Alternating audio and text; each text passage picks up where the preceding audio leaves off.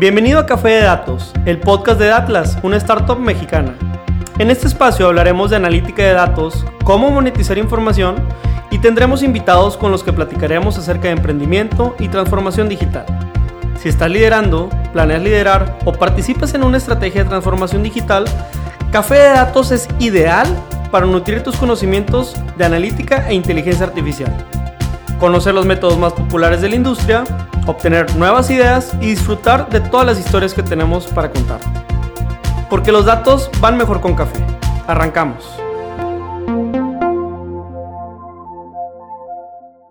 ¿Qué tal? ¿Cómo están? Bienvenidos a un nuevo capítulo de su temporada número 3 de Café de Datos, su podcast favorito de Analytics. En esta ocasión está César Salinas, aquí su servidor en la parte de la conducción, y mi estimado Pedro Vallejo, que siempre nos acompaña, está en la parte de producción. Tenemos un invitado muy especial al que le quiero dar la bienvenida. Adrián García, ¿cómo estás, compadre? Bienvenido. Excelente, todo al 100, todo al 100. ¿Cómo andamos? No, perfecto, al 100 y, gustosos de, poder platicar contigo. Ahorita ya la audiencia va a entender un poquito hacia dónde vamos. Se pueden dar, eh, pues por ahí un iris con el título de, del episodio. Pero bueno, Adrián, eh, bienvenido. Generalmente cuando eh, pues recibimos a alguien aquí en Café de Datos hay un pequeño ritual así como de bienvenida, que es la, típica eh, primera pregunta. Y es que como nos encanta el café, ¿no? Justamente por eso el título, pues Adrián, la primera pregunta así como para que la audiencia te conozca un poco más a nivel personal sería, pues si te pudieras tomar un café con cualquier personaje de la historia, ¿con quién sería y por qué? O sea, ¿qué le preguntarías? Claro. Sí, sí, sí. No, primero, muchas gracias por la, por la invitación. Este, un placer estar aquí con, con ustedes. Em, a mí también me encanta el café, ¿no? Entonces, siempre, siempre que se tenga una excusa para tomar un buen cafecito, estamos puestos. Sí, con el café sí lo vimos. ¿De con quién? De con quién yo creo que... Yo creo que diré por Charles Darwin, porque como que recientemente me he puesto a pensar en bueno, yo soy muy fan de, de, su, su, libro, de su obra maestra, en el, origen, en el origen de las especies, y como que en datos me pongo a pensar de que sí, sí, si este señor pudo argumentar todo también y entendía también cómo ocurren las cosas en el mundo natural en aquel entonces con lo que se sabía, me gustaría poder platicar con él y pues desde mi ignorancia también de lo poco que sé del tema, poder decirle, pues es que mira, ahora ya sabemos esto, ya sabemos que existen los genes, ya sabemos que es ADN y que se va heredando y que puede mutar y todo, como que compartirle toda esta información y rebotarla con él porque vivió hace cientos de años, ¿no? Claro. Este, yo creo que me iría, yo creo que me iría con, con Charles Darwin por un cafecito. Bueno, sí, sí, sí. Y, y, seguramente también ha, ha haber sido fan del café, ¿no? Aquí como nosotros. O del té. Entonces sí, estaba más de moda. Sí. Ahora, eh, Adrián, sí. cuéntale a la audiencia, eh, generalmente también es importante para tener contexto de los temas que vamos a estar platicando y cómo es que los vamos a ir abordando, un poco de tu desarrollo académico y de tu desarrollo profesional, eh, dónde estudiaste, qué estudiaste y ahorita pues obviamente qué te dedicas, cuál es tu posición, cuál es la empresa en donde estás. Claro, sí, sí, sí. Yo estudié la carrera de Ingeniería en Biotecnología en el TEC de Monterrey, haciendo una concentración en, en bioprocesos, porque pensaba que, pues, mi vida profesional iba más por ahí, por la ingeniería de procesos y diseño de reactores y demás. Em, y luego, bueno, dentro del área de biotecnología, pues tuve varios giros y acabé más bien en, en temas de diagnóstico molecular después de la carrera y ya con un interés por, por, biología y diagnóstico molecular y análisis genéticos, me fui, tuve la oportunidad de, de y bueno, la fortuna de, de, recibir una beca de CONACYT para irme a la Universidad de Cambridge a hacer una maestría en Bioscience Enterprise, que es eh, pues básicamente como un programa que es como 50% negocios, 50% ciencia y tecnología, específicamente todo, todo lo que es bio. Entonces veíamos cosas desde pues, desarrollo farmacéutico, desarrollo de medical devices, innovación en, en, diferentes tipos de terapias alternativas como terapias celulares y terapias génicas, y luego todo el otro lado de finanzas, emprendimiento, cómo conseguir inversión, cómo administrar, etcétera, etcétera, ¿no? Eh, ese fue un, un, programa muy, muy express, pero también muy intenso, en especial ya en el tema de, de la tesis, que sí estuvo pesada, pero yo lo disfruté un montón. Y una vez que termina el programa, a, media pandemia básicamente, me regresé a México a trabajar en, en Novogen, un laboratorio de biología molecular, en donde ahorita me estoy encargando de, de todo el lado comercial de la empresa. Eh, somos un laboratorio pequeño, pero que está creciendo rápidamente y cada vez más rápido me gustaría creer, con la intención de, de tratar de democratizar en la medida de lo posible el acceso a, a la biología molecular y, a los análisis genéticos. Fíjate, me, me, me, encanta que utilices ese, ese término que a nosotros también nos encanta, el tema de democratizar. ¿no? Claro. As, así fraseamos también nosotros un poquito ahí la, la, filosofía detrás de todo lo que hacemos de democratizar el acceso a estas como tecnologías y todo.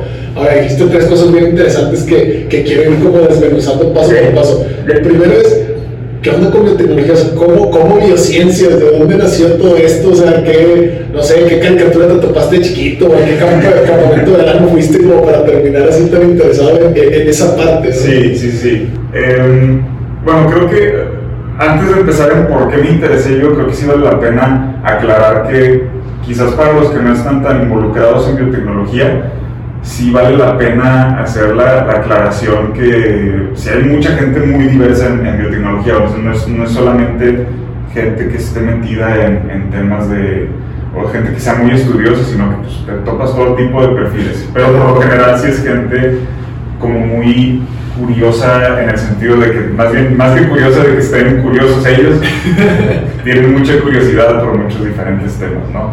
Porque en la biotecnología tienes la intersección de muchas diferentes disciplinas. Yo en lo personal, donde siempre tuve un interés muy fuerte, fue en, en, los temas de genética y todo lo que ya tiene que ver con, bueno, en aquel entonces ni lo sabíamos, pero que hoy en día ya vemos con edición genética y, y una manipulación genética, pues principalmente porque yo era muy fan de, de los X-Men, ¿no? Y no sé si recuerdan la película de, de X-Men First Class, cuando está el, el, profesor X pisteando en un, en un bar, en un pub, eh, porque se acaba de, de graduar de, de, doctorado, que se está poniendo hasta el tronco y como quiera hablando de, de ciencia y como que pues presentando la ciencia como algo muy chido y como muy atractivo y buena onda y, e interesante. Y yo dije no yo eso eso quiero o sea eso quiero porque para mí algo que hemos ido perdiendo que cada vez que leo como más de la historia de la ciencia y cómo, cómo ha evolucionado con el paso del tiempo eh, es que pues, la, la ciencia y la tecnología es me atrevería a decir naturalmente interesante y chida ¿no?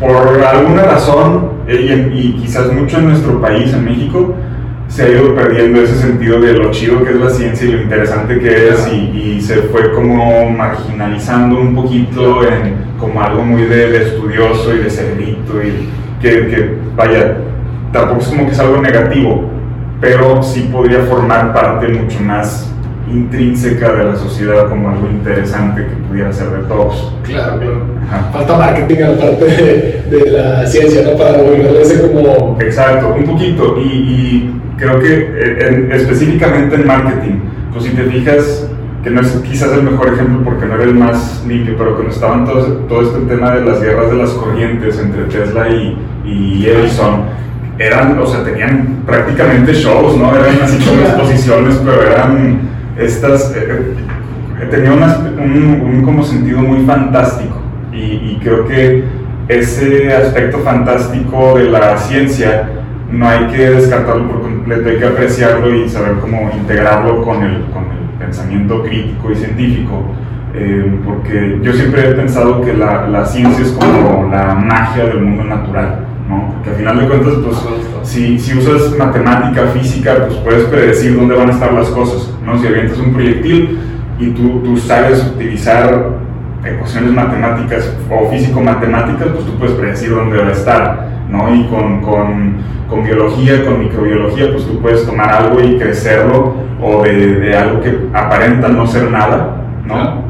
Con los microorganismos antes de que empiecen a, a desarrollar cuerpos fructíferos, con microbiología, si lo sabes crecer, eventualmente vas a aparecer algo donde no había nada. Entonces son como este, todo este tipo de cosas muy chidas que, que es para alguien que es como muy apegado a la ciencia desde chiquito y muy a todo ese tipo de cultura geek, pues nunca pierdes el cariño por, por la ciencia, ¿no? Por ese lado fantástico.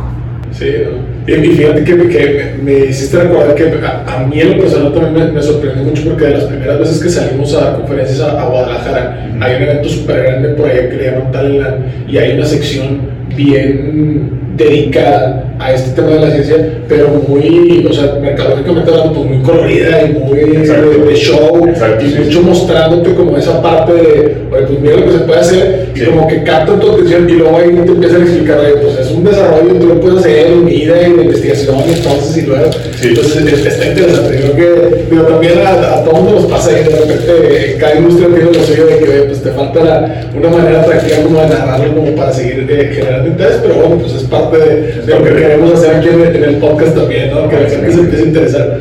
Ahora, antes de entrar ahí a lo de, lo de Novogen, me interesa también tocar el tema. Ahorita dijiste, oye, pues la tesis estuvo dura. Estuvo dura, Número uno, cuéntanos de qué fue. Okay. Y ahora sí, cuéntanos qué, qué fue lo duro, el tiempo, la investigación, los compañeros de la tesis, qué onda. Sí, sí, sí. Y creo que tiene mucho que ver también con, con bueno, con pues, la idea detrás del podcast, ¿no? que es mucho manejo de datos y conocer para qué sirven. Eh, yo eh, realicé un estudio de costo-efectividad para determinar la mejor manera de aplicar la medicina de precisión en oncología. ¿Qué es eso? ahí, va, voy a tratar de explicarlo. Sí, no, y a ver si me sale, porque hay veces que ni, yo puedo. Eh, la medicina de precisión es este concepto quizás no moderno porque ya se aplicaba de diferentes maneras en el pasado, pero hoy en día con las herramientas que tenemos de, medicina molecular y de diagnóstico molecular, para determinar cuál es el mejor medicamento y cuál es la mejor ruta de acción para ciertos pacientes. ¿no? Hoy por hoy con, con ciertas pruebas genéticas tú puedes predecir si el paciente con cáncer de pulmón, por ejemplo, va a reaccionar de manera positiva o negativa a cierto medicamento. ¿no? Entonces, ya en muchas de estas indicaciones, ya de cajón, se tienen que hacer ciertos estudios para saber qué le voy a dar al paciente con la intención de que tenga menos efectos secundarios y una mayor efectividad. Y ha tenido excelentes resultados en, en la clínica. Sin embargo, mientras más van saliendo estas pruebas genéticas, pues más llega un punto de, oye, pues es que ya estoy gastando decenas de miles de pesos y no estoy realizando una evaluación de costo-efectividad para ver cuál es el mejor approach en, en, cómo aplico la medicina de precisión en oncología. En oncología específicamente porque es donde más pruebas genéticas o marcadores genéticos relevantes existen, me debería decir.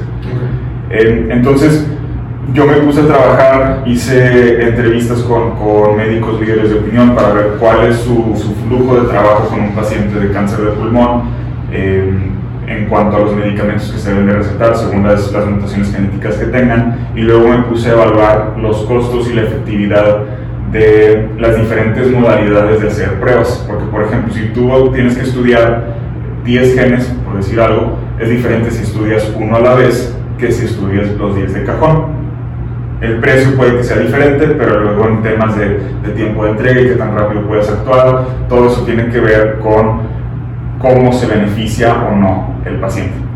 Eh, fue pesado, creo que el, proyecto estuvo muy interesante y sigue estando muy interesante y es un tema del que puedo hablar por, del que puedo hablar por, por horas, porque pues le invertí ya también muchas horas. Muchas horas. Eh, lo que lo que creo que está muy interesante con lo que me topé es que los datos son clave, ¿no? Y no nada más, no nada más el, cómo los interpretas, sino de dónde los estás consiguiendo, cómo los estás limpiando, cómo los estás acomodando y la interpretación que le vas a dar y si es de relevancia verdadera para, para la aplicación que le quieres dar o no.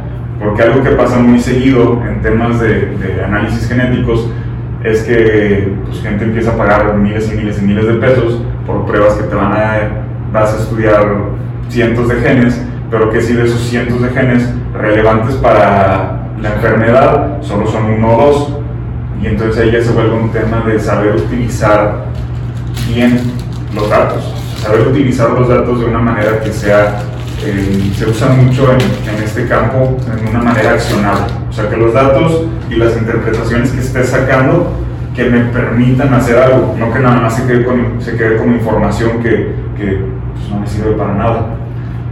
Si estás escuchando este podcast Café de Datos, seguramente te interesan los temas de Big Data e inteligencia artificial.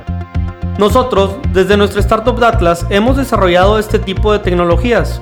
¿Quieres conocerlos? Te presentamos a Laura, nuestra asistente virtual que te apoyará a descifrar el entorno comercial de cualquier coordenada en México. Llenando un sencillo formulario de 10 preguntas, obtendrás un reporte completo con más de 50 variables de entorno y recomendaciones personalizadas para tu negocio. Hoy te obsequiamos el cupón Podcast200 que podrás redimir en tu primer reporte o cualquier otro producto dentro de nuestro marketplace. Entra a www.datlas.mx diagonal marketplace y aprovecha tu cupón. Claro, ahora me, me, encanta que hasta, hasta parece que nos pusimos de acuerdo porque es, ese es otro de los términos que a nosotros nos encanta, el tema de accionables. Sí. Ahorita acabas de describir perfecto la parte de, de, de cómo incluso nosotros mismos también cuando, cuando nos ha tocado trabajar con clientes, tratamos el tema de los datos, o sea, cuidar desde la parte de, de donde se genera esa extracción, toda la parte del tratamiento y todo, pero sobre todo esa parte accionable, creo que al final del día eso es lo que hace que todo lo demás valga la pena. Porque si no tienes claro realmente y no tienes esa sensibilidad, que nosotros de pronto llamamos sensibilidad de negocio, pero es una sensibilidad más al caso de uso, o sea, al caso aplicado, eh, pues terminas haciendo las cosas por hacerlas porque puedes hacerlas o, o haciendo análisis como decimos nosotros por hacer análisis y ya está cuando realmente, o a lo mejor, no sé, el cliente que iba pidiendo la inteligencia artificial con una regresión tenía, ¿no? O sea, Exactamente. Entonces, sí, sí. Eh, eso está súper interesante, súper relevante, quería eh, rescatarlo por ahí. Ahora, ya, ya, ya pasamos del tema académico sí. el tema profesional. Claro. Eh, cuéntanos, hablaste de, de, que estás en, en Ogen, ya nos contaste un poquito de, de, de laboratorio. Eh, ¿Qué tipos de pruebas tienen? ¿Para qué sirven eh, estas pruebas y cuál es su, su expertise? Sí, sí, sí. Yo creo que, bueno, esto que platicamos ahorita, que es mucho de entender el contexto de donde, donde estás trabajando, donde estás operando, es algo que también es muy clave para, para Novogen, o para nosotros en Novogen. Nosotros nos hemos dado cuenta de las problemáticas y las necesidades que hay en, en México y hemos desarrollado líneas de negocio que van enfocadas a resolver esas problemáticas. Eh, una de las, de las líneas de negocio que tenemos, que es la que más tiempo llevamos trabajando, es Novogen Forense, en donde ofrecemos nosotros servicios de identificación humana como apoyo para, para el sector forense. Eh, pues como creo que todos los que viven en México saben y mucha gente en América Latina sabe, pues se vivieron años muy complicados y todavía se viven en, en muchas ciudades años, más sí, tiempos muy complicados en, en materia de seguridad y eso lleva a que se tenga una crisis, me atrevería a decir, en en cómo resolvemos estos casos. En especial ahorita, por ejemplo, eh, tenemos una crisis en personas desaparecidas o en desaparición forzada y tenemos una necesidad por generar perfiles genéticos que nos permitan resolver muchos de estos casos. Los laboratorios nacionales o los laboratorios más bien eh, estatales en todo el país están haciendo un esfuerzo, pues en muchos casos sobrehumano para, para cumplir con esta necesidad, pero Está, está, está, difícil, está difícil, está muy dura la situación y ahí es donde nosotros entramos siendo un laboratorio acreditado, profesional, que trata de, parecerse lo más que se pueda a los laboratorios que, que, dirigen los estados con la intención de que, oye, vamos a hacer lo mismo o algo muy parecido a lo que ustedes están haciendo. Nada más, mándanoslo para que podamos avanzar sí, y resolver, resolver las cosas más rápido. Y encima de eso, luego ya montar más servicios, ¿no? Más servicios que permitan innovar. Y, y bueno, ahorita ofrecemos un servicio, pues por así decirlo, más basado en, en, la necesidad actual antes de tratar de ser más disruptivos con, con unas pruebas que sí queremos montar y que ya estamos haciendo todo lo posible para montarlas que pudieran ayudar todavía más. Eh, pero bueno, eh, todo eso lo hacemos porque entendemos las necesidades y el contexto del país. Otra de nuestras líneas comerciales, que es con la que nos hemos crecido comercialmente bastante, eh, es todo lo que hacemos en Novogen Family, en donde nos salíamos con laboratorios aliados, nos, nos, salíamos con laboratorios clínicos más bien en, en todo el país para la oferta de pruebas de alta especialidad por ejemplo, pruebas de paternidad, pruebas de hermandad, abuelidad, todo este tipo de, análisis o de estudios para tratar de determinar eh, vínculos genéticos entre dos o más individuos. ¿Por qué? Porque los laboratorios que están en, estas ciudades en donde a lo mejor no existe un laboratorio de biología molecular especializado, pues sí reciben a los clientes que tienen esta necesidad. Entonces lo que nosotros hacemos es buscar laboratorios constantemente para poder formar estas alianzas. Nosotros les mandamos el material para la toma de muestra, ellos se encargan de la comunicación con el cliente final, nos lo regresan a nosotros, nosotros hacemos el estudio y al final todos acabamos contentos porque el cliente puede, el cliente final puede eh, pues recibir un resultado válido, no profesional, el, laboratorio aliado puede crecer y puede asegurar que, todos sus clientes están contentos y pues nosotros podemos crecer más nuestro laboratorio. Y ya con esta red de laboratorios aliados que tenemos en, en Novogen, estamos creciendo en nuestra tercera línea comercial que son las pruebas de diagnóstico la más relevante hoy en día, pues obviamente todo lo que tiene que ver con COVID, pero aparte de eso también ofrecemos pruebas de detección de BPH, estamos armando un panel de enfermedades respiratorias con influenza y con otros, otros patógenos eh, respiratorios, un panel de enfermedades de transmisión sexual y muchas otras pruebas que queremos montar en, en, el futuro, porque ahorita ya vemos que tenemos esta red de laboratorios y que así como con, con las pruebas de paternidad o con lo que hacíamos en Family, tienen muchas de estas necesidades que dicen, oye, pues es que no tengo cómo hacerlas y la gente me, me pide estas pruebas, no hay quien las haga o no hay quien las haga en un, con un tiempo de entrega decente. Y pues va muy de la mano con lo que ahorita estábamos diciendo, que el poder colocar estos servicios en todas partes del país hace que se tenga un acceso democrático o, o lo más democrático posible a, a la biología molecular. Sí, y esas son las, las tres líneas comerciales y los tres tipos de pruebas que ofrecemos. Pues está bien interesante y, sobre todo la parte de, cómo agregas valor a una cadena muy robusta. O sea, es decir, eh, lo que haces no nada más le sirve a tu cliente como directo, por así decirlo, que es el laboratorio, sino hasta el cliente final, ¿no? está, está bastante interesante. Ahora, hablaste de un montón de pruebas y sin duda por ahí eh, habrá datos alrededor, ¿no? Ahora, Cuéntanos eh, eh, en un viaje así normal de una prueba, no sé, de estos de paternidad o de la que tú quieras que, nos puedas contar del punto cero, del cero al cien, ¿no? O, del principio al fin, eh, espacios donde se analizan los datos, cuáles son los puntos claves donde, donde tienen datos. Sí, yo, yo creo que depende mucho de, de la aplicación.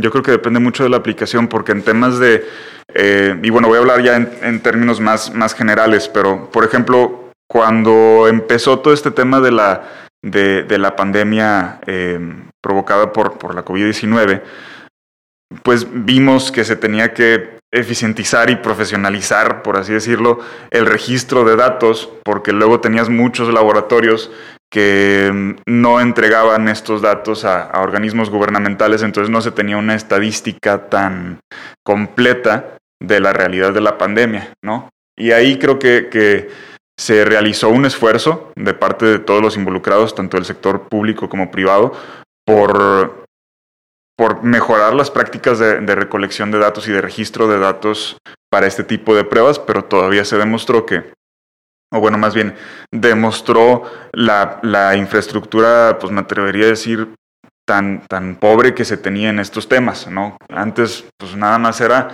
cuál es tu nombre, te hago la prueba positivo, negativo y ya, y pues se deberían de tener muchísimos más. A final de cuentas, si ya vas a estar prestando este servicio y si ya son posibles pacientes con una enfermedad que es de relevancia para todo el país, ¿no? Porque estás viviendo una crisis de salud, de salud pública, pues tienes que aprovechar la oportunidad de, recopilar todos los datos que, que, puedas obtener. Eso es en temas de, de, diagnóstico, que hay muchísimos datos desde pues, edad, si ya están presentando síntomas, ¿no? Porque, te, porque puedes tener una mejor idea de cuántos son asintomáticos, cuántos, cuántos no, y los primeros síntomas que se presentan, en qué etapa de la enfermedad. Pero pues si no te pones a registrar los datos, pues no vas a poder determinar nada. En, lo que hacemos en el sector forense, ahí es muy diferente al, al tema de diagnóstico, pero es igual de importante porque la confidencialidad es, es clave. Y ahí es donde nosotros tenemos un, muy estricto sistema de gestión de calidad para garantizar que, no tengamos ninguna fuga de, datos, ¿no? Y además tenemos también un proceso legal, me atrevería a decir, pues bastante robusto para, para proteger las relaciones que tenemos con organismos gubernamentales y con agencias no gubernamentales, porque los datos son, son muy, muy importantes en este tipo de pruebas. Sí, y fíjate que tocaste un tema bien, bien relevante que, que incluso nosotros también, digo, no, no, manejando datos tan sensibles, no del sector salud, pero no, nos eh, trastoca un poquito también lo que hacemos nosotros, que es el tema de confidencialidad. Sí. O sea, de pronto eh, puedes tener bastantes buenos eh, sistemas de recolección de información, de registro, etcétera, pero también un, un, tema muy importante es la parte de, del acceso a la información, ¿no? Y, y, lo hablaste desde dos perspectivas que están bien interesantes. La primera es, oye, si, si de pronto tengo, tengo una crisis o manejo una crisis, pues es pertinente que el gobierno y las autoridades Sepan. tengan la información, ¿no? Exacto. Y por el otro lado, oye, pues por acá a lo mejor es un tema más confidencial, más sensible, etcétera, pues se debe manejar de esa manera. En ese sentido, eh, Adrián, ¿quién tiene accesos a, o, quién o, cuál es la manera de gestionar el acceso a esos datos de una prueba? Es decir, entiendo que, que, quien tiene que dar el resultado tiene el acceso y luego el usuario final pues tendrá también acceso, pero en esos puntos, ¿quién tiene acceso, quién no? ¿Cómo se gestiona esta parte? Sí, por ejemplo, el acceso al resultado final que nosotros entregamos es muy restringido, por poner un, por poner un ejemplo. Y, y como te digo, ya dependerá de cada cada tipo de prueba, pero en lo que son, por ejemplo, pruebas de, paternidad, pues el resultado solo se entrega a quien llena y firma la solicitud de que está pidiendo el servicio y está firmando todo el consentimiento informado y avisos de privacidad y etcétera, etcétera, ¿no? Porque si luego nos marcan y, y nos dicen, oye, es que la prueba de paternidad de Juan Ramírez, por poner un ejemplo, eh, no, no, no estoy diciendo un caso específico de un Juan Ramírez. es ficticio. Si hay algún Juan Ramírez allá afuera, mil disculpas, pero pues si nos marcan pidiendo el resultado de un Juan Ramírez y ya están metidos en algún tema legal y nosotros nada más lo entregamos o decimos por teléfono, oye, si es el padre o no es el padre, para, para empezar nosotros la interpretación ya de si es el padre o no es el padre se tiene que manejar con un léxico muy específico, ¿no? porque por mera estadística tú no puedes decir si es el padre o no es el padre. Tú rechazas o aceptas hipótesis, ¿no? Porque es un tema pues, científico. Eh, que bueno, ahí nos podríamos echar otro, otro episodio nada más de eso.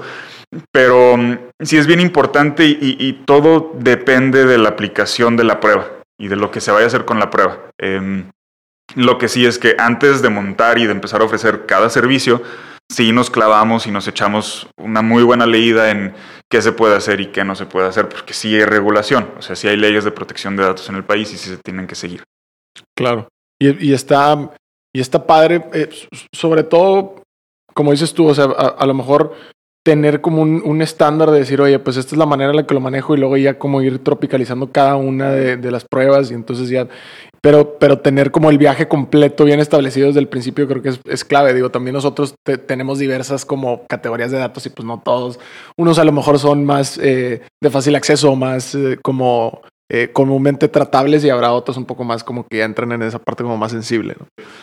Ahora, en este sentido también una vez que ya se procesó la prueba, la, muestra, ¿no? Ya tiene los resultados y todo, eh, ¿qué se puede y qué, y, qué no se puede hacer con ellos? Es decir, ¿hasta dónde llega esa parte de, de decir, bueno, pues aquí ya se, se eh, rechaza o se acepta la hipótesis?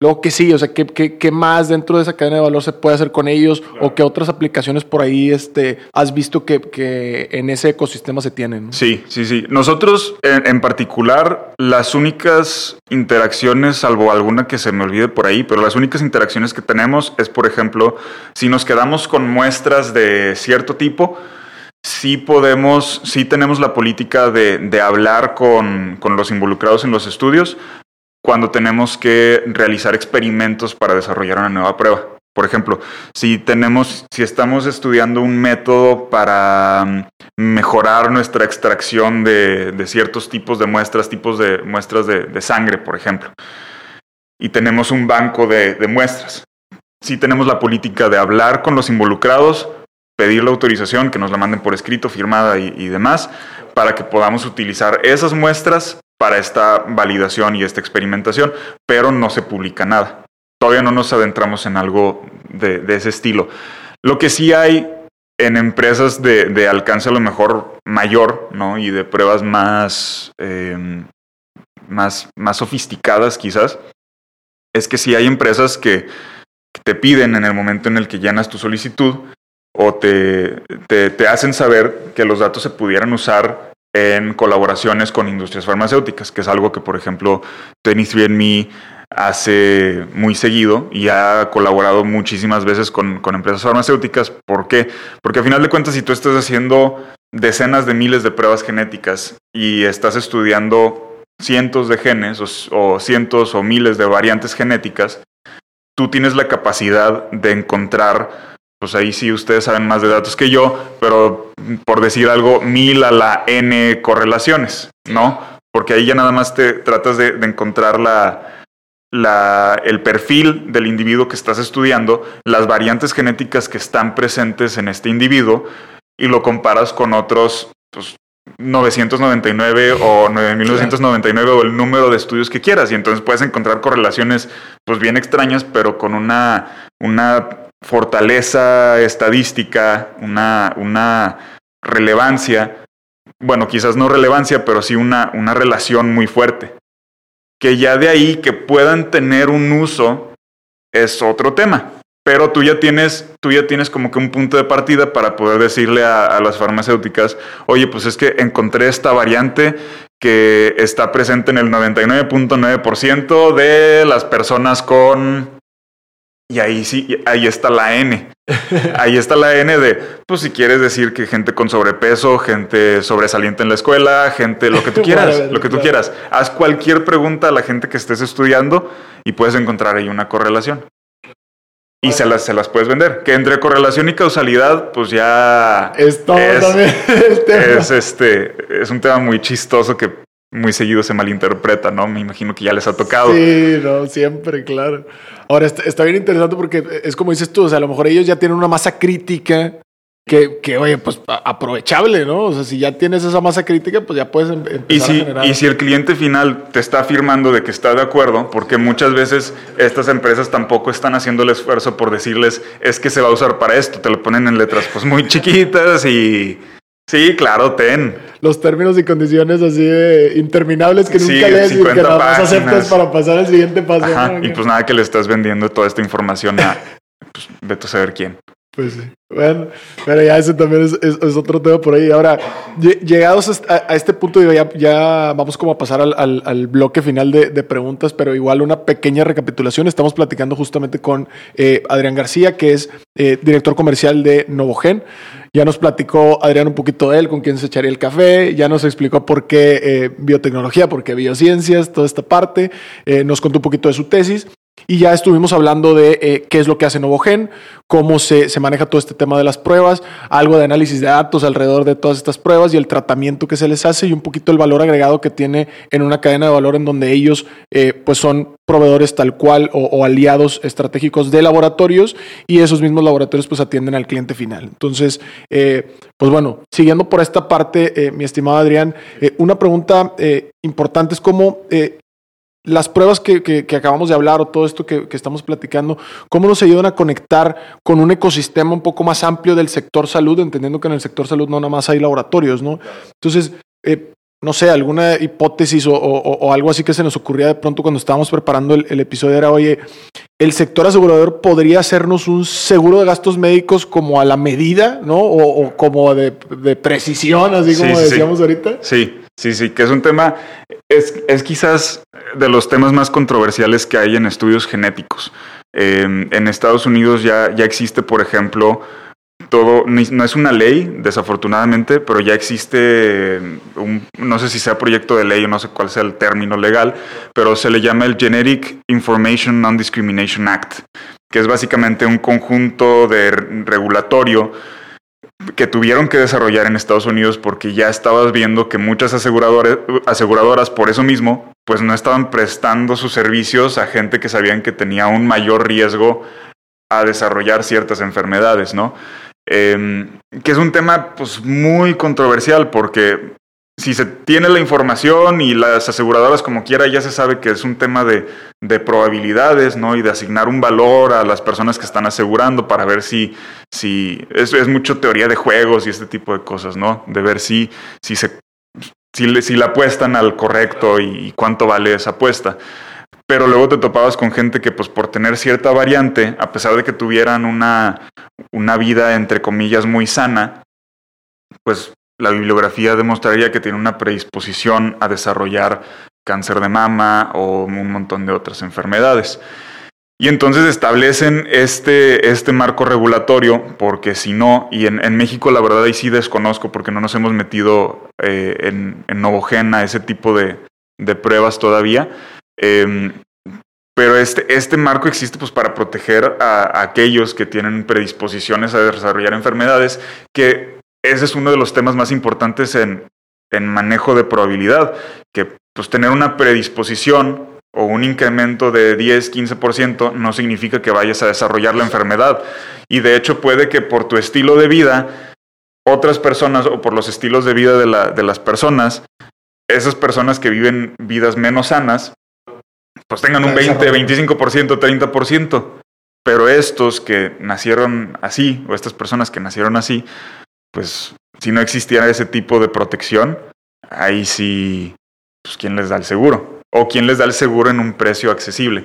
Entonces es un, es un tema muy sensible porque, pues desde un punto de vista muy pragmático y capitalista, pues es información y es información que se puede usar para, para mejorar las ganancias y hacer más efectivo el negocio de las aseguradoras. Pero eh, genera hasta una discriminación genética y una desigualdad muy fuerte, ¿no? Café de Datos está siendo grabado desde el Monterrey Digital Hub, el primer campus de innovación y transformación digital de México. Desde Datlas te recomendamos ampliamente este espacio de trabajo si te interesa estar cerca de los corporativos más importantes que están impulsando la transformación digital del país. Conoce más en www.mtydigitalhub.com y recuerda mencionar que Datlas te recomendó. Ahora continuamos con el programa.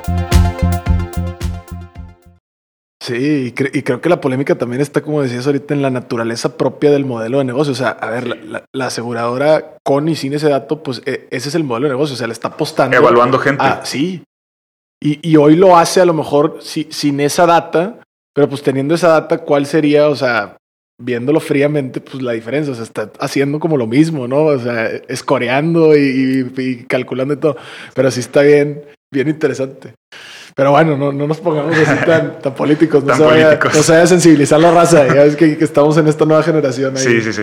Pero bueno, eh, ahora, eh, pasando un tema más, eh, o bueno, sobre la misma línea, pero un tema más así como, en vez de, de, de, digo, obviamente las aseguradoras son una parte importante del ecosistema de salud, pero también ahorita hemos estado viendo mucho y a mí me ha tocado mucho escuchar de, tratamientos preventivos. Es decir, ya, ya nos mm, dejamos de ver la medicina como, ah, voy al doctor hasta que me duele la panza, ¿no? Sí, eh, sino como del otro lado, ¿no? ¿Qué hago para evitar X, Y o Z? Entonces, en este sentido, eh, vaya, desde tu opinión o desde tu expertise, ¿no? Que claramente es mucho mayor al, de nosotros, ¿se pueden hacer estos eh, tratamientos realmente preventivos? Tenemos, digo, por ahí, o investigamos un caso ahí como que Angelina Jolie al parecer se hizo como un tratamiento ahí porque pues tenía como algunas como cuestiones ahí positivas de ciertas como enfermedades que podían complicársele y cosas así. Claro. Sí, sí, sí. Sí, no, o sea, van, definitivamente van por, van por buen camino con la, con la inquietud. Eh, y voy a aprovechar para vincularlo con un poquito de lo que platicamos en, en el libro, que igual y ahorita nos podemos clavar más, más en eso. Eh, la medicina definitivamente y desde que se aplica en el hombre o en el humano moderno, siempre ha evolucionado hacia un enfoque cada vez más preventivo. O sea, la medicina empieza existiendo como alguien se va a morir, está a punto de morirse, vamos a evitar que se muera ese, ese alguien, ¿no? Así empieza la, medicina. Y con el paso del tiempo, esa ventana de, de oportunidad de salvar se va haciendo más preventiva. Ya no es te vas a morir en cinco minutos, sino te detectamos esta enfermedad que corres el riesgo de morir en dos, tres años.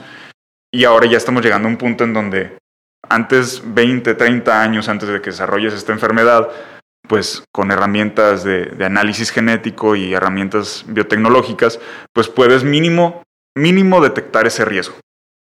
El, caso de Angelina Jolie, es, Angelina Jolie perdón, es uno muy, muy famoso por la persona, por, ella, por ella, ¿no? Em, pero no es el único que existe, ¿no? Hay muchas prácticas basadas en diagnóstico molecular que puedes aplicar para, para prevenir o para tratar de maximizar tu, tu, salud y tu bienestar. El caso de Angelina Jolie, pues sí es uno muy, muy interesante y muy, de alto nivel eh, por el costo de la prueba, por el costo del procedimiento, por el riesgo de desarrollar la enfermedad y que, bueno, en el libro de hecho lo platico específicamente porque incluso con ese procedimiento no es como que se neutraliza por completo el riesgo de desarrollar la enfermedad, porque en el mundo natural, eh, pues la verdad es que no existen o casi no los ves ceros o unos absolutos. Ajá. Hay, hay mucho, hay pues una gran cantidad de posibilidades y es muy difícil que te encuentres con un definitivamente no o un definitivamente sí. Pero bueno, aterrizándolo a algo que cualquier persona o, si cualquier persona puede aplicar. Ya existen hoy en día pruebas de menos de, de dos mil pesos, menos de mil quinientos pesos que puedes hacer para prevenir el riesgo de desarrollar diferentes tipos de cáncer, como por ejemplo el cáncer cervicuterino. En Novogen nosotros hacemos la prueba de, detección de BPH, porque hay ciertos tipos, ciertos tipos virales de, del virus del papiloma humano que están asociados con un riesgo oncogénico, es decir, que generan o que están, que están asociados con, con desarrollar cáncer cervicuterino. Entonces, si en la práctica ginecológica se encuentra una variante de alto riesgo, pues significa que hay que estar monitoreando a esta paciente pues, con, con, pues, con pincitas, por así decirlo, porque ya tienen una predisposición mucho mayor que la persona promedio a desarrollar este tipo específico de cáncer. Y eso es algo que ya la gente puede hacer eh, pues, por, por relativamente, relativamente poco, ¿no? Eh, y en algunos lugares pues puedes encontrar la prueba en, en mil pesos, ¿no? Y, y menos. Entonces, definitivamente todo va para allá, todo va para, para un enfoque más preventivo. Hay que saber cómo aplicarlo, porque luego, pues igual y si detectas un riesgo, pero ese riesgo no te genera nada accionable, como ahorita decíamos, y entonces nada más acabas viviendo como en, en, en, miedo, básicamente, ¿no? Entonces, por ejemplo, en el caso de, BRCA 1 y 2, si no estás dispuesto o dispuesta a, a no sé, hacerte chequeos más seguido o, la, o el procedimiento que se hizo Angelina Jolie, pues entonces nada más vas a saber que tienes un riesgo más alto y vas a vivir con ese con, con, esa información. Y ya si la quieres interpretar como una preocupación o como algo que, bueno, tengo esto, voy a ver qué puedo hacer para minimizarlo, pues ya dependerá de, de cada individuo. Híjole. Está, está bastante interesante, pero sí, definitivamente creo que, digo, al mismo tiempo también es un tema de que nosotros como, como personas o como usuarios de, de toda esa parte como eh, de, medicina, también nos estamos volviendo un poquito más conscientes en el sentido de pues, qué podemos hacer por los estilos de vida y todo ese rollo, ¿no? Creo que también va, va muy en línea. Ahora, no, nos como conectaste un poco con el tema del libro, pero sí, ahora sí, sí, sí, cuéntanos realmente, porque aparte claro. lo tenemos por aquí para quien está eh, logrando ver la cápsula, tenemos eh, un libro que tú mismo escribiste, cuéntanos qué onda con este libro. Sí, el libro lo empecé a escribir hace un buen rato ya. Eh, y, y, la verdad es que hay como dos propósitos de que existe el libro. El, el, primero es muy, muy interno, muy personal, que era básicamente yo quería ver si, si podía, si me salía, eh, porque pues, yo veía que, que, como que mucha gente escribía libros, ¿no? O, o, sea, existen muchos libros y hay libros muy malos y hay libros muy buenos, pero, pero se pueden escribir. Entonces no hay nada en verdad que, que que te limite a no poder escribir. Nada más, si tienes ideas y si quieres investigar y si tienes el tiempo, pues inviértelo y ponte a escribir y, eventualmente, si le sigues, vas a acabar escribiendo un libro. Y aquí está un, muy buen ejemplo de que, de que sí. Eh, no soy un excelente escritor, pero sí creo que tengo hay ideas interesantes y en el libro se, se, platican, se platican muchas, muchas de estas ideas. Ese es el segundo propósito de que exista el libro. El libro lo pueden comprar en cienciachida.com. Y digo ciencia chida y, se me ocurrió el nombre de ciencia chida para la página, porque con este libro lo que quería era eso. No necesariamente como que platicarle a todo mundo en, en, este estilo de, de, divulgación científica de ¿sabías que? Y siempre uso el ejemplo de ¿sabías que las abejas? o ¿sabías que el aguacate? Y, o sea, todo ese tipo de información está muy bien, pero lo que a la gente en verdad le interesa y con lo que se gancha es con, con las cuestiones que le pegan, o no que le pegan, pero le llegan al corazón y a la emoción. Y en el libro trato de irme mucho a ese tipo de cosas, a ese tipo de cuestionamientos de, a ver, ¿te interesa mucho o, estás muy a favor de todo lo natural? ¿Qué es natural para ti? ¿Qué es la naturaleza? ¿Existe un concepto rígido de lo que es natural? Porque lo, único en verdad natural pues es el, el cambio. Lo que está presente en todo el mundo natural o en todo el mundo vivo como lo conocemos, pues es esa capacidad de, adaptarse a sus alrededores. Em, entonces trato de, de, como poner en cuestión muchas ideas y de incluso hasta incomodar un poco a la gente porque así es como la gente se interesa más cuando tienen que clavarse y decir, ah, chis, y yo, qué, a ver, ¿qué pienso? De veras, ¿qué, qué, qué pienso? ¿De qué, ¿De qué lado del dilema estoy?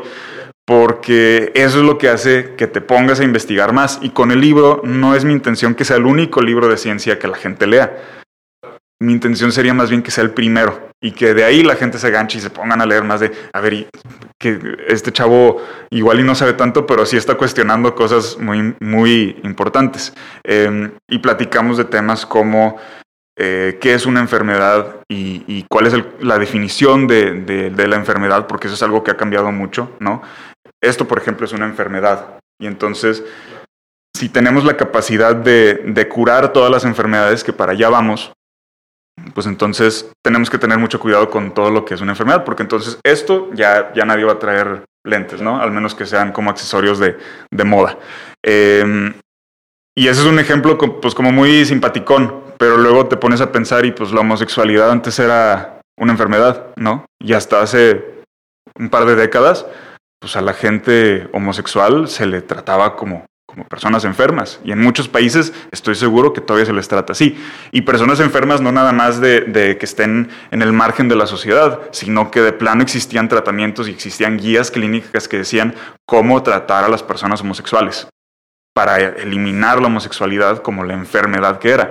Y entonces, muchas enfermedades también de las que tenemos hoy en día, pues antes no eran no es tan clara la definición y dónde marcas las, las, limitaciones de lo que es o no es una enfermedad. Y ahorita como ya tenemos la capacidad o estamos adquiriendo la capacidad de curarlo todo, corremos un riesgo de curar muchas enfermedades que luego en 10, 20 años digamos, es que no, no están enfermos, nada más, pues, así es la gente. O sea, la gente es muy diversa, ¿no? ¿Qué es diversidad? ¿Qué es una enfermedad? Debemos de irnos nada más por lo que es una definición de enfermedad o que sea muy de, de cada quien o cómo, lo vamos a manejar en el libro. Mi intención es que la gente se interese por eso y que se interese en para dónde vamos como especie y cómo vamos a definir lo que es la especie, nuestra especie, porque es precisamente eso, es nuestra, nos pertenece a nosotros. Entonces todos tenemos que tener voz y voto, de preferencia.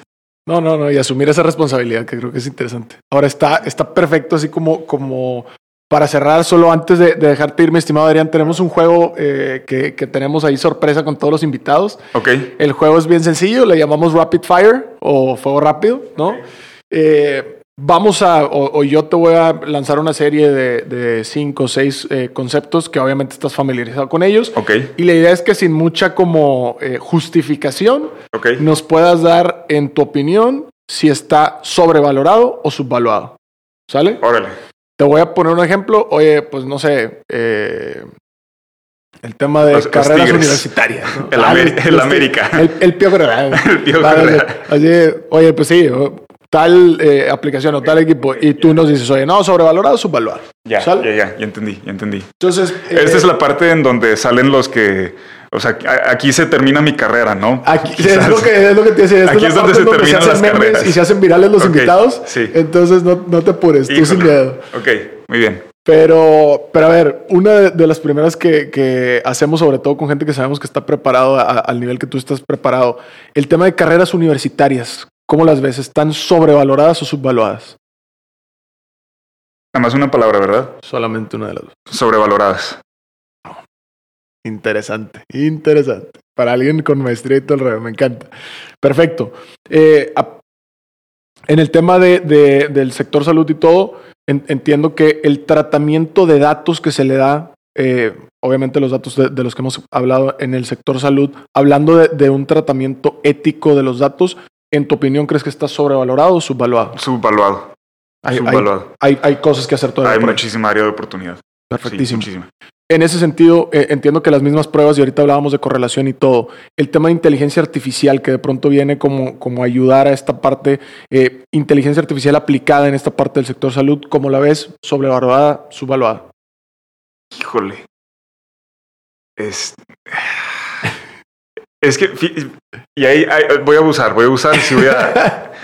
Yo diría sobrevalorada fuera de México, subvaluada, o bueno, sobrevalorada fuera de América Latina, dentro de América Latina, subvaluada. Perfecto. Me, me- me gustó el acotamiento geográfico. Me- nos, nos encanta esa parte geográfica también. Muy bien, excelente.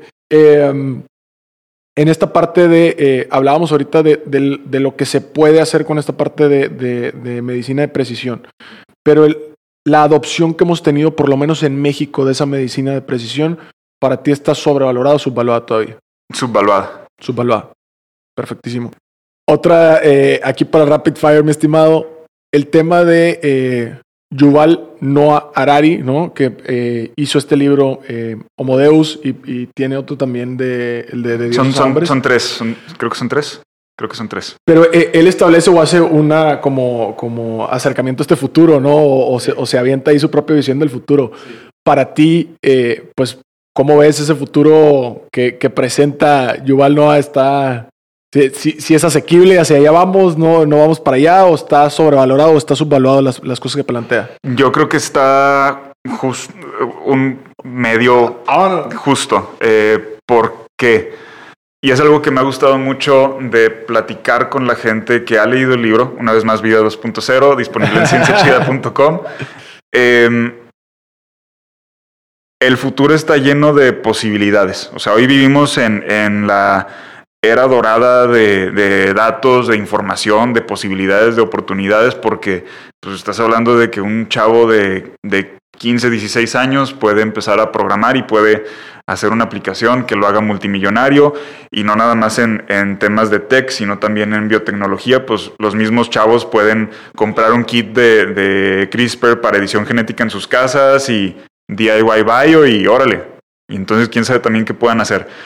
Las posibilidades son un montón y entonces es tan, quizás no específicamente tan probable, pero las posibilidades ahí están y tanto puede ser verdad este escenario en el futuro como este otro, como este otro, como un montón de diferentes escenarios. O sea, a mí me ha tocado platicar del libro y que gente que lo lea dice, es que tú te vas por un lado muy, muy realista o muy pesimista o muy esto o muy el otro y, y yo creo que más bien podría ser así. Y entonces platican y ponen sus puntos de vista y por qué piensan que el futuro podría ser como ellos lo ven. Y digo, pues que sí, también, también podría ser. A final de cuentas, en retrospectiva es la única manera en la que las cosas son tan obvias como, como lo son, ¿no? La verdad es que cuando vemos al futuro, pues, muchas veces no sabemos qué va a llegar y, estamos tratando de predecir, pero en la gran mayoría de los casos no sabemos nada. No, y creo que ese e- e- efecto implícito, ¿no? De, de- abrir esa conversación, de sensibilizarlo y de estimular esa parte de, reflexionar y ver, oye, ¿cómo argumentarías tú que, que ese futuro sí o ese futuro no? ¿Y por qué este otro sí? ¿Por qué? O sea, ¿dónde diferimos y todo? Pero creo que está, está bastante interesante. Creo que, eh, pues, por, por eh, el lado del juego, creo que es suficiente, mi estimado Adrián. ¿Algún mensaje de, de cierre o algo que le quieras dejar a la audiencia? Tus redes, no sé si, por ahí también las quieras compartir por si quieren entrar en contacto contigo o, o igual con Novogen también sin problema. Sí, sí, a Novogen lo pueden encontrar en todas partes, eh, Novogen MX, en, en todas partes, o simplemente busquen Novogen México. Cualquier duda, idea de negocio, si quieren inventar una prueba, es algo que hemos hecho antes. Hay gente que llega con nosotros y nos dice, es que quiero estudiar estos genes porque quiero hacer este negocio y que quién sabe qué. Órale. Va, lo platicamos y, y vemos qué se puede hacer y estamos 100% abiertos a, a colaborar. Em, por el lado del libro, pueden encontrar más información y algunas partes del libro y, seguido ando compartiendo hasta eh, artículos y, noticias y demás en el Instagram arroba cienciachida. Em, el libro lo pueden encontrar en cienciachida.com. A mí me pueden seguir en a García HDZ, si no me equivoco. Eh, Como que ahí las dejamos en la Sí, sí, mejor, mejor. Pero sí, según yo es esa. Em, y un último mensaje, pues nada más. Em, creo que sería retomar lo que, lo que comentábamos ah, como a mitad de la, del podcast, que es que pues, la ciencia es, es yo, la ciencia es chida, la ciencia es chida, la ciencia es para todos. Em, la ciencia es como magia y, no hay que perder ese interés y esas ganas por, por hacer ciencia y hacer ciencia en, México. Si se puede y, si nos hablamos todos y si nos hablamos más, creo que podemos, podemos salir muy bien en, en los próximos, no sé, 5 o 10 años. No, perfectísimo. Pues muchas gracias por estar aquí con nosotros. Gracias este fue otro episodio de eh, Café de Datos, ya saben, porque los datos van mejor con café. Ánimo. Hasta aquí el podcast de hoy. Gracias por escucharnos. Puedes seguir disfrutando de tu café y aprendiendo analítica de datos en nuestro blog con más de 180 columnas acerca de analítica, emprendimiento y transformación digital. Visita blogdatlas.wordpress.com y disfruta del contenido. Finalmente, no olvides suscribirte a Café de Datos, el podcast de la startup Datlas. Hasta la próxima.